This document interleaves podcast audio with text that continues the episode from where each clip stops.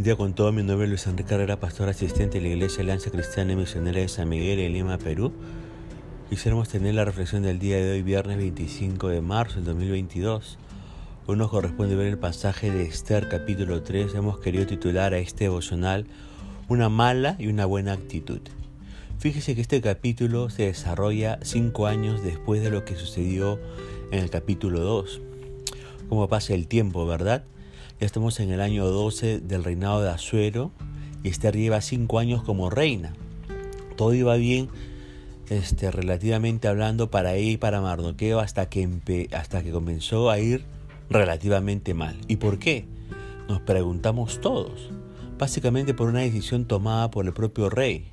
Una decisión tan crucial que ocasionaría una enorme cantidad de problemas. ¿Cuál es el error del rey Azuero en el versículo 1? Designar como primer ministro a un hombre cruel y arrogante llamado eh, Amán. El error de Asuero fue escoger a la persona equivocada para que ocupe uno de los más altos cargos políticos de la nación. Ahora fíjese, ¿ah? cuando nuestros líderes políticos escogen a los funcionarios equivocados para puestos políticos estratégicos, lo único que consiguen es ganarse el enojo de las personas y complicarlo todo, absolutamente todo. No sé por qué esto me suena muy familiar, ¿no le parece? Mm. ¿Y por qué Amán fue la elección equivocada del rey? Para comenzar, alcanza con decir que Amán es un tipo increíblemente soberbio, asquerosamente soberbio, y lo demuestra inmediatamente después de su nombramiento, pero no es su única, entre comillas, cualidad. Pasado el versículo 2, ¿cómo exige ser tratado? El rey ordenó que todos los funcionarios se inclinasen ante Amán. ¿Y cómo reacciona cuando no es reconocido ni admirado, según el versículo 5? Él se llena de furia. Ahora, estas conductas hablan de una profunda inmadurez emocional y de una gran necesidad de reconocimiento. Y para alguien que tiene estas carencias afectivas, ¿Qué mejor que ocupar cargo de liderazgo para satisfacerlas a través de sus súbditos? Amán, avalado por el rey, exige reconocimiento, admiración y el respeto de todos aquellos que están por debajo de él.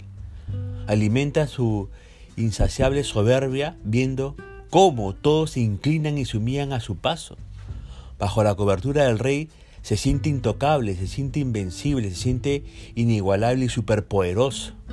La vida le sonríe. Luego del rey, él es el hombre más poderoso del imperio. Tiene todo lo que siempre quiso. Todo es perfecto. Bueno, casi perfecto. Casi porque Mardoqueo ni se arrodilla ni se humilla delante de él. Y es tan grande la soberbia de Amán que no puede tolerar que haya uno, sí, solo uno, que no se humille delante de él.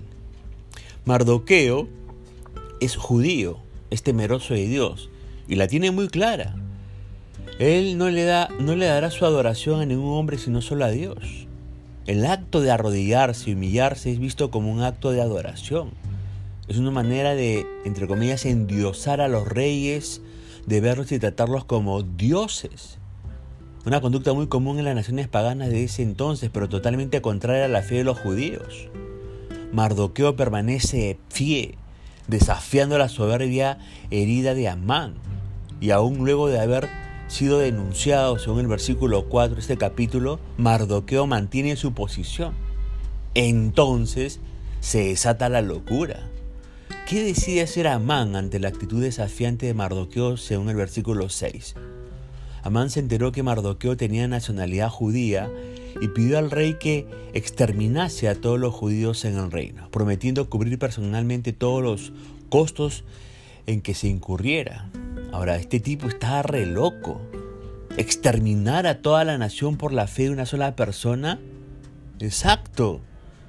Ya no se trata solamente de deshacerse de Mardoqueo, sino de todos aquellos que comparten la misma fe de Mardoqueo. Es como si Amán dijera, si por tu fe no puedes reconocerme y humillarte ante mi poder y grandeza, entonces te mataré, exterminaré a tu pueblo y borraré para siempre tu fe soberbio, perverso y poderoso. Una combinación peligrosísima. Claramente Amán intentó ser el primer Hitler de la historia. Ahora, basados en el versículo 7, ¿cuándo se ejecutaría el exterminio del pueblo judío? Amán decidió echar suertes y, y, decidió que la matanza tuviera lugar en el mes duodécimo del año. Ahora, ¿cómo convence Amán al rey Asuero según los versículos 8 al 9? Inteligentemente, como todo buen perverso, ¿no? Amán no menciona directamente a los judíos, pero da a entender que son rebeldes y que sus leyes, fe y valores no benefician en nada al reino. Y, a su, argumento, y su argumento lo refuerza con una oferta, una oferta económica. La gran fortuna de los judíos engrosaría los tesoros del rey. Ahora, ¿cómo reacciona el manipulable rey Azuero según los versículos 10 y 11? El rey estuvo de acuerdo y para confirmar su decisión se quitó del dedo el anillo con su sello oficial y se lo entregó a Amán. Al darle a Amán su anillo con el sello, Azuero le dio su firma personal y con ella la autoridad de hacer lo que quisiera. Lo que el rey menos imaginaba era que su propia firma sellaría la sentencia de muerte de su reina Esther. Ahora, ¿qué sucede a continuación según los versículos 12 al 15? Bueno, Azuero firmó y envió a todas las provincias un decreto que mandaba que en el día 13 del mes duodécimo se se dice muerte a todos los judíos del imperio. Tras haber promulgado este horrendo decreto, el rey y Amán se sentaron a beber. Mientras tanto, la población de Susa estaba conmovida, entre comillas, ante este bárbaro plan. El shock sacude al reino. Nadie entiende nada. Dentro de 11 meses todos los judíos serían exterminados y su fe borrada de la faz de la tierra. Ahora, esto sucederá, como dije, el día 13 del mes de Adar, el doceavo mes en el calendario judío. Para terminar, pensemos en Mardoqueo y en su actitud ante la oposición. Fíjese, la determinación de Mardoqueo provenía de su fe en Dios. No efectuó una encuesta de opinión para decidir qué sería lo más seguro popular. Se llenó de valor y enfrentó la situación de su por su propia cuenta.